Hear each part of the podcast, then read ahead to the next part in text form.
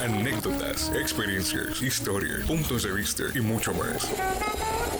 Es lo que tiene tu programa Punto Clave, donde entrevistamos a las personalidades que marcan la diferencia.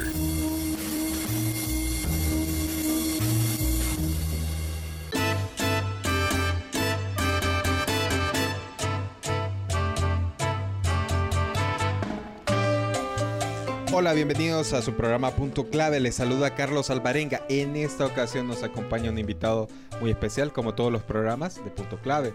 En esta ocasión tenemos el placer de tener en este espacio al doctor Brian Larios, decano de, las, de Ciencias de la Facultad de Ciencias eh, de la Universidad Nacional Autónoma de Honduras, quien eh, cuenta con un posgrado en física, eh, también es doctor en física y una maestría en física, o sea que estamos muy relacionados con ese tema.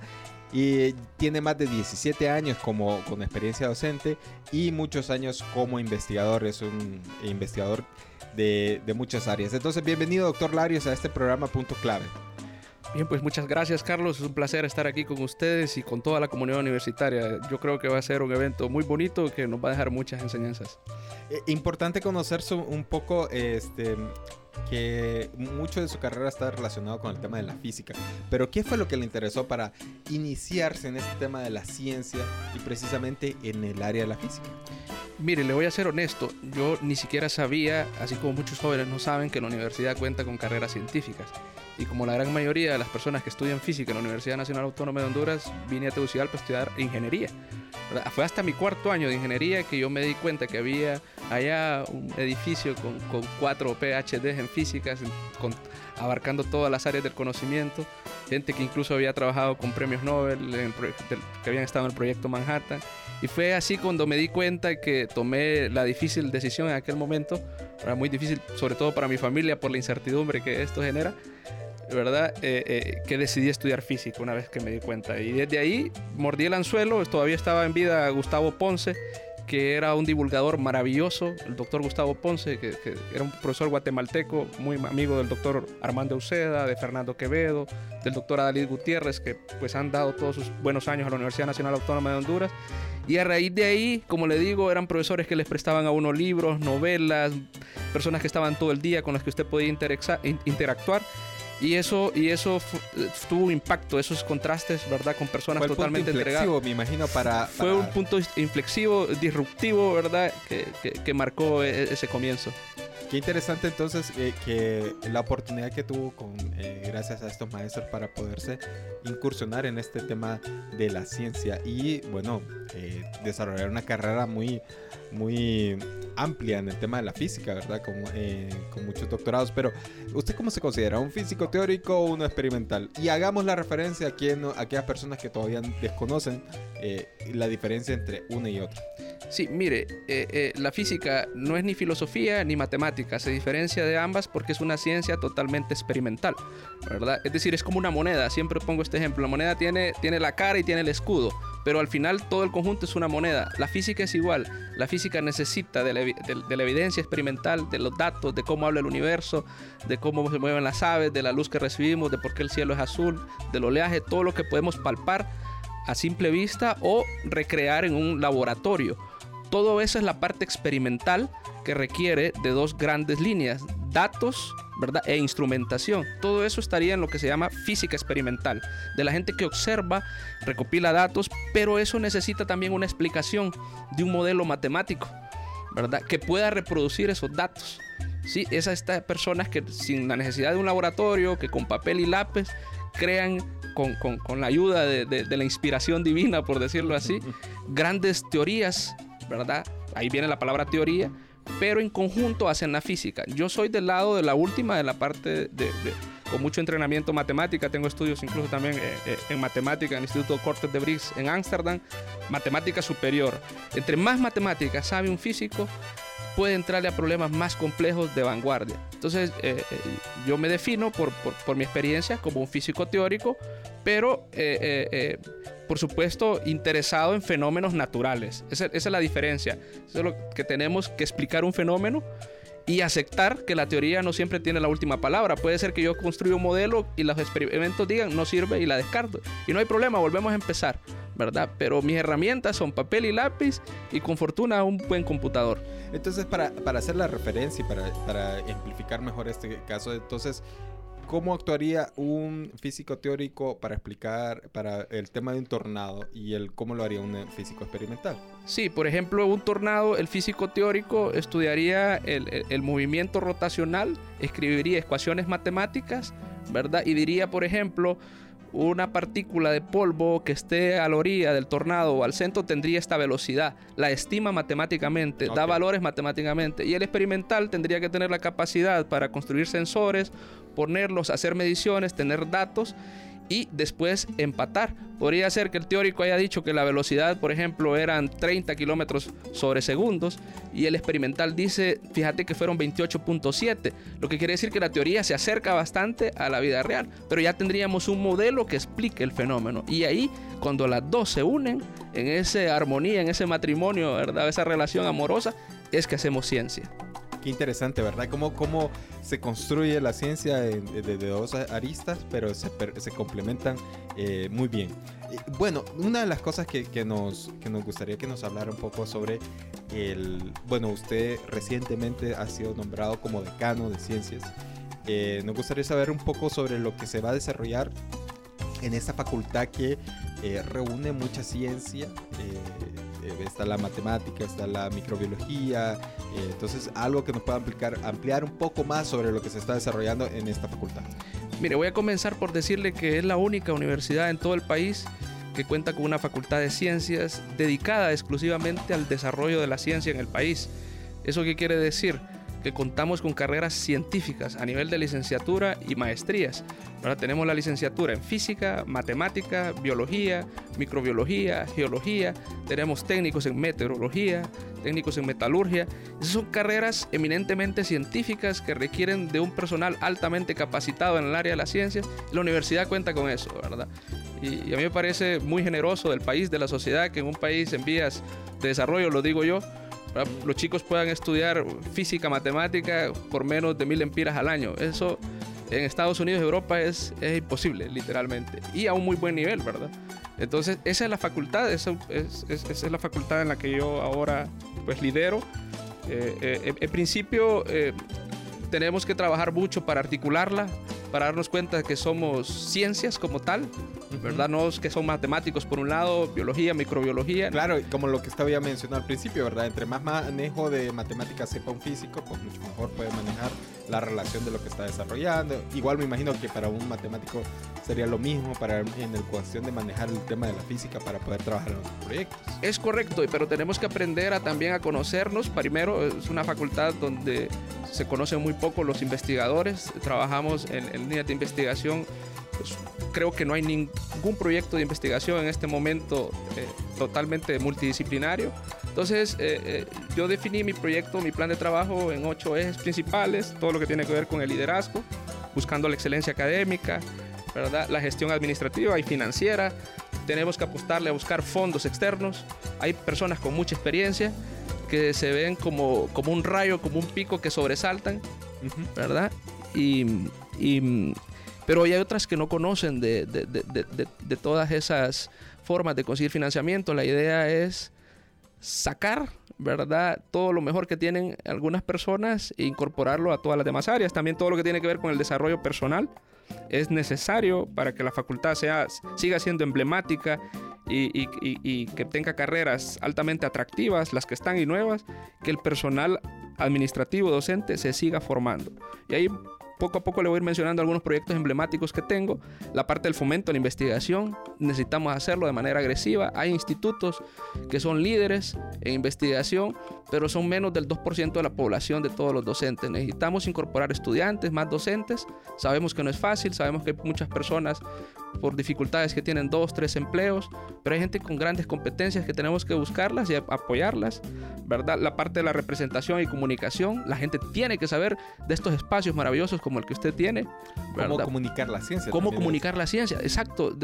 no podemos esperar que el genio, aquel niño que está allá en la, en la Campa, en la Mosquitia, en Olancho, en la Caome, ¿verdad? Venga a estudiar ciencias si ni siquiera sabe las oportunidades. Hay gente que quiere ser astronauta. ¿Cómo, ¿Cómo lo puede lograr? Bueno, nosotros aquí en la universidad le damos los primeros pasos. Que no, necesariamente sea que alguien eh, se permita distinguir que, que, solo porque estar en Honduras no puede alcanzar esos sueños, ¿verdad?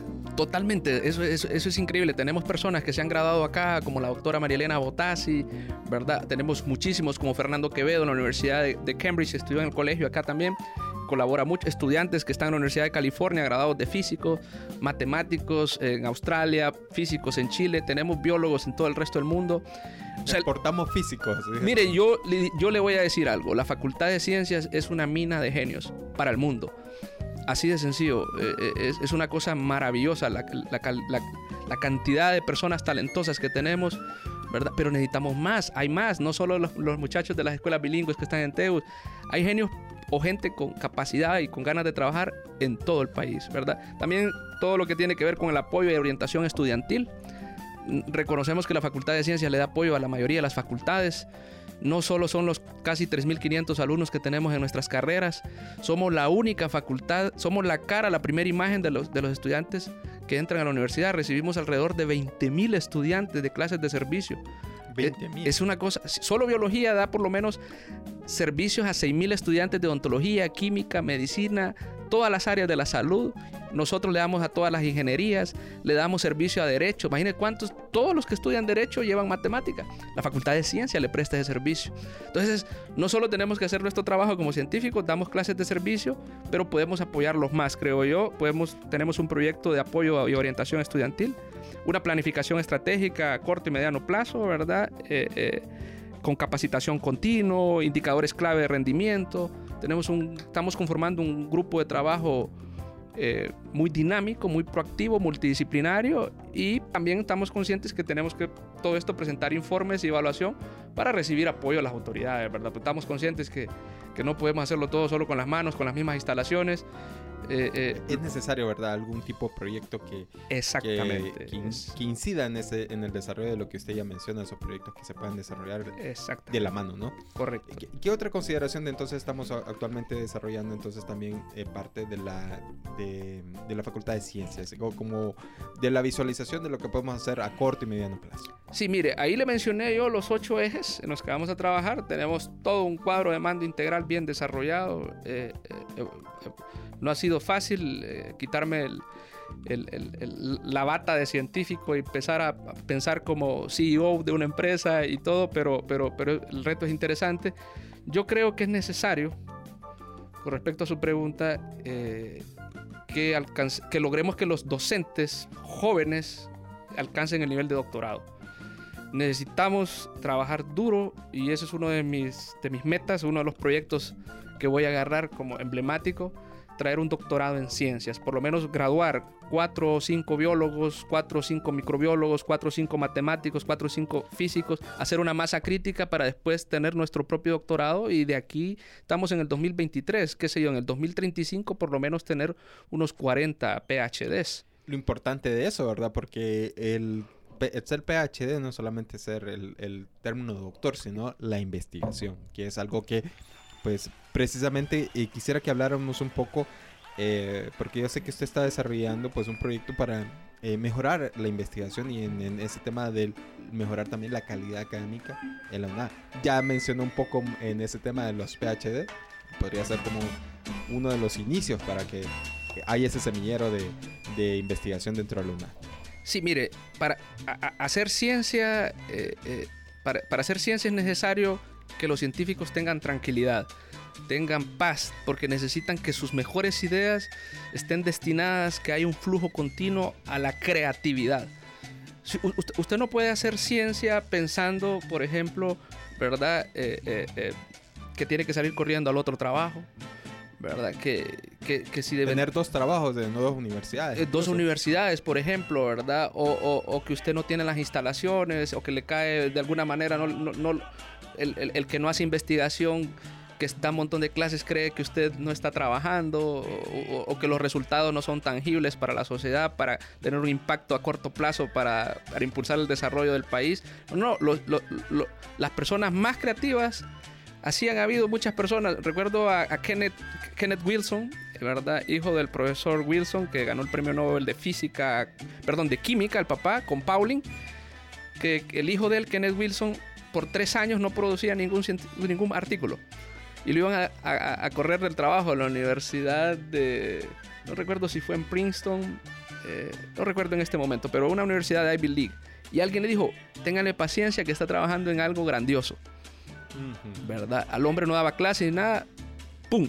El cuarto año sacó una genialidad que explicó la física del mundo, del microcosmos, del micromundo, eh, un desarrollo en la física cuántica y ganó el premio Nobel.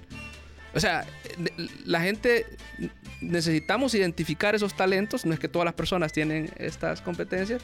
En ese sentido, yo creo que es necesario tener más institutos de investigación en ciencia básica. Es de que tenga las condiciones, ¿verdad? Vamos a ver, por supuesto, algo aterrizado, ¿verdad? No estoy hablando que vamos a tener aquí un laboratorio mundial en corto plazo, pero sí podemos empezar a conformar grupos de investigación transdisciplinarios, multidisciplinarios, dándoles grados de libertad a estas personas que eventualmente cuando ya tengan proyectos bien definidos van a salir muchas tesis para estudiantes de maestría y doctorado, que estos a la vez después empiezan a jalar la carreta y empiezan a surgir proyectos de vinculación, el nivel educativo mejora, la estructura ya está hecho, aquí no tenemos que venir a inventar nada, ya sabemos cómo salió adelante, eh, ¿verdad? Eh, los países asiáticos, primero Estados Unidos, Inglaterra, la India, como Brasil y México. Y por qué no Honduras, ¿verdad? Podría, podría ser la oportunidad que también nosotros demostremos con la calidad que ya, ya está demostrada en nuestros estudiantes también. Una consideración también en este, en este sentido es eh, la calidad académica en la UNAM, pero ¿cómo está la situación de la, de la ciencia en el país? Eh, si nos puede hacer un diagnóstico más o menos de, de lo que significa cómo está la ciencia en el, país. Eh, yo sé que usted es un científico muy reconocido, entonces tal vez por abordar ¿Cómo podemos determinar en qué etapa podríamos hacer una referencia cómo está la ciencia? Mire, yo soy una persona muy positiva, pero a la vez eh, eh, progresista, ¿verdad? En el sentido de que siempre creo que se puede hacer más. Yo veo las cosas bien, eh, honestamente, como le dije al inicio, es, es un país que casi no invierte directamente en investigación y desarrollo e innovación. Sin embargo, nos damos el lujo de tener una facultad de ciencias. Ese es, ese es, ese es un lujo de alguna manera, por un lado, pero por otro lado se ve beneficiada la sociedad. Tenemos una facultad de ciencias eh, eh, con institutos de investigación que generan eh, conocimiento de nivel internacional. Tenemos un instituto de microbiología con genetistas de alta calidad, pero podemos hacer más. Puede ser más grande, puede tener más fondos, puede tener más inclusión con los estudiantes, puede tener más colaboración con físicos. Por ejemplo, ¿quién está haciendo bioinformática? estudiar el genoma humano, que es enorme cantidad de datos. Tenemos personas aquí, en física, por ejemplo, que trabajan en el acelerador de partículas. Yo particularmente, mi trabajo es estudiar todos los tipos de interacciones en el universo. Interacciones de partículas elementales alrededor de un agujero negro. Entonces, para nosotros, manejar enormes cantidades de datos es del día a día. Pero tal vez para alguien de microbiología no. Entonces, si ya se está haciendo ciencia de calidad, con grupos multidisciplinarios o transdisciplinarios, creo yo que todavía podríamos tener un, mayor impacto. Creo que habría que identificar líneas de investigación que, nos perfile, que nos caracterice. En todas las áreas ya hay, ya hay líneas de investigación que solo aquí las hay en Centroamérica. En ese sentido, eh, eh, yo le diría a usted, al menos del Triángulo Norte, creería que en algunas áreas somos líderes y usted lo puede ver en los congresos internacionales.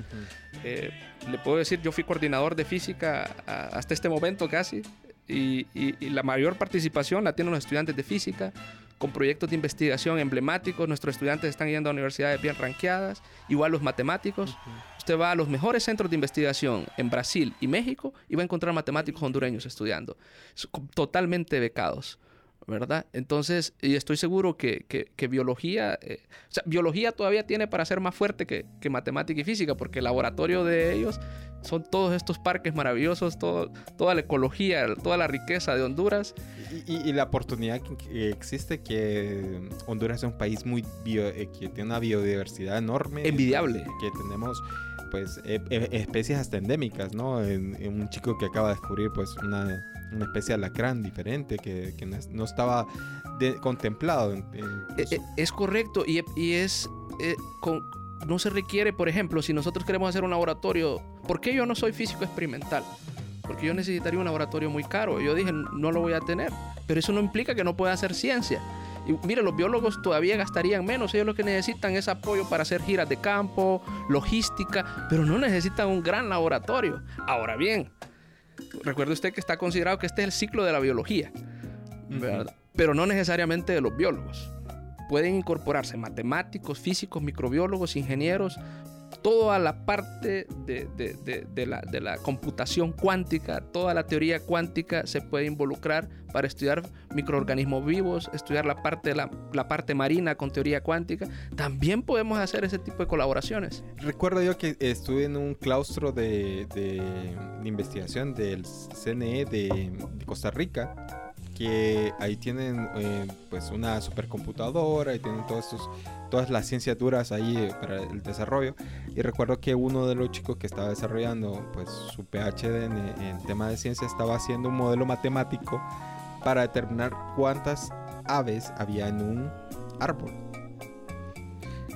Con una especie de dron entonces me imagino que es a esa calidad la que tratamos de buscar nosotros, ¿verdad? Que haya ese tipo de que estudiantes puedan desarrollar ese tipo de investigaciones, porque está utilizando un montón de ciencia, ¿va? Eh, el tema de, pues me imagino que biología, matemática eh, y un poco de física, ¿no? Mire, eh, usted lo acaba de decir todo. Le voy a poner un, ejemplo. Cuando usted constituye una empresa, usted necesita administradores, economistas, gente de marketing, abogados, ingenieros, toda la parte administrativa y logística. Lo mismo son los proyectos de investigación. Los chicos tienen que darse cuenta de eso en la Facultad de Ciencias, que podemos... De hecho, ya estamos comenzando en eso, ¿verdad? Vamos a... Ya desde inmediato comenzamos con, con, con, con una serie de coloquios de la facultad donde cada 15 días los muchachos van a escuchar a un científico de las diferentes áreas. Y también la invitación que, que ya lo, ya lo queremos dejar al aire, queremos dejarlo al aire, que también usted va, nos va a estar apoyando en este proyecto que tenemos de Ciencia el podcast eh, dedicado exclusivamente a temas de ciencia. Claro, claro, quedan eh, eh, ustedes particularmente invitados y, y, todo el apoyo que podamos recibir de ustedes para que esto tenga el mayor alcance, la mayor difusión que la gente, mire, la gente tenemos que empoderar al estudiante que están en la mejor universidad, que con los recursos que nos dan, que pues no, no, son todavía lo suficientes, pero estamos trabajando duro y que los muchachos tienen que saber que están en muy buenas manos. Lo mejor de lo mejor en el país está aquí en la universidad y la Facultad de Ciencias es un faro. ¿verdad? Es un faro para todos y, y ellos tienen que disfrutar, tienen que, eh, es una etapa preciosa la vida universitaria y tienen que escuchar cosas aquí que cuando lleguen después a la UNAM de México, al TEC de Monterrey, al Caltech, a la Universidad de Sao Paulo, a Bruselas, tienen que ellos ir también empoderados de que ya escucharon temas de investigación de vanguardia de aquí, ¿por qué no?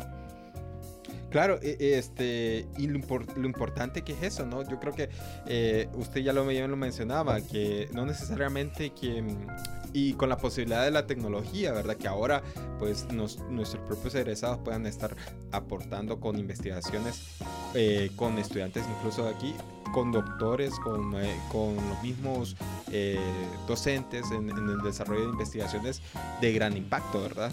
Esa es la idea, tenemos que formar esa estructura. De hecho, eh, eh, eh, eventualmente, en la medida las cosas vayan saliendo bien, tenemos que abrirnos a traer post, tener nuestro postdoctorado. Que, mire, apenas 3 de cada 10 graduados de Harvard se quedan en la academia. De Harvard. Usted creería que todos los... No, no, no, no hay espacio y las universidades están generando cada vez más científicos con altos niveles.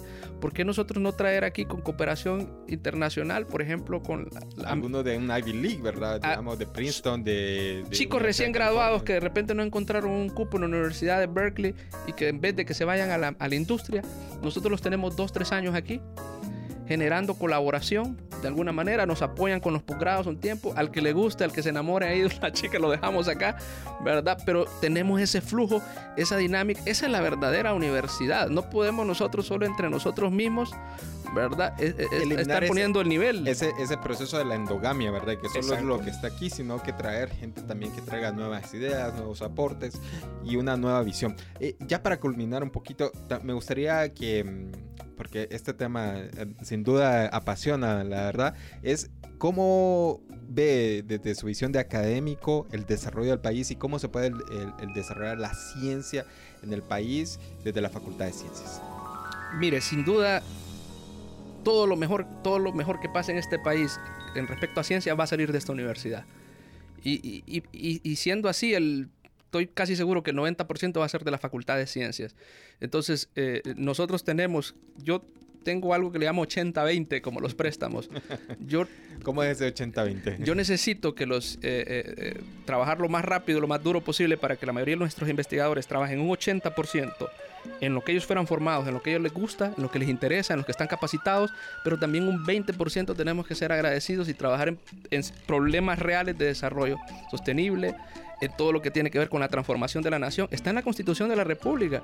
No podemos solo decir, hey, miren, la autónoma dirige la todo el sistema de educación superior. No, también es compromiso la transformación del país. Claro. Y yo estoy convencido como, como, como lo ha dicho la historia, que los científicos son los principales agentes de cambio. Acuérdense ustedes quienes evitaron que la guerra, el, que Hitler se apoderara del mundo, fueron los científicos con el proyecto Manhattan. Ya y tenemos también, evidencia de eso. Y también en el desarrollo de, de, nuevas propuestas para lo que no se hubiera logrado sin la ciencia, ¿verdad? Eliminar, pues, eh, el tema del COVID, ¿verdad? Que, no, que no fuera una pandemia, fue, fue gracias a la ciencia. Sí, sin duda. La ciencia, mire, aquí toda la, la esta, toda la ciencia de las telecomunicaciones es pura física. El celular, la física cuántica está Incluso esta cabina, el uso de la, de, la, la de, acústica, de, la acústica. Todo, absolutamente todo es ciencia y la gente lo tiene que valorar y para eso va a estar la Facultad de Ciencias. Vamos a tener también un programa, esperaría yo, de difusión muy amplia y que estoy seguro que con la ayuda de ustedes todo saldrá bien.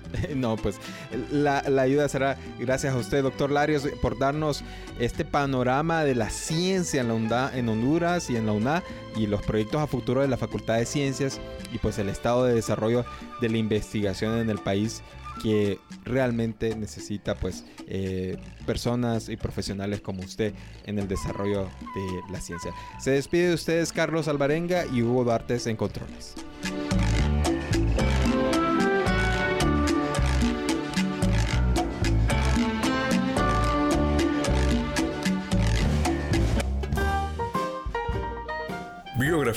De personajes que te pueden interesar y encontrar el punto clave de tus temas.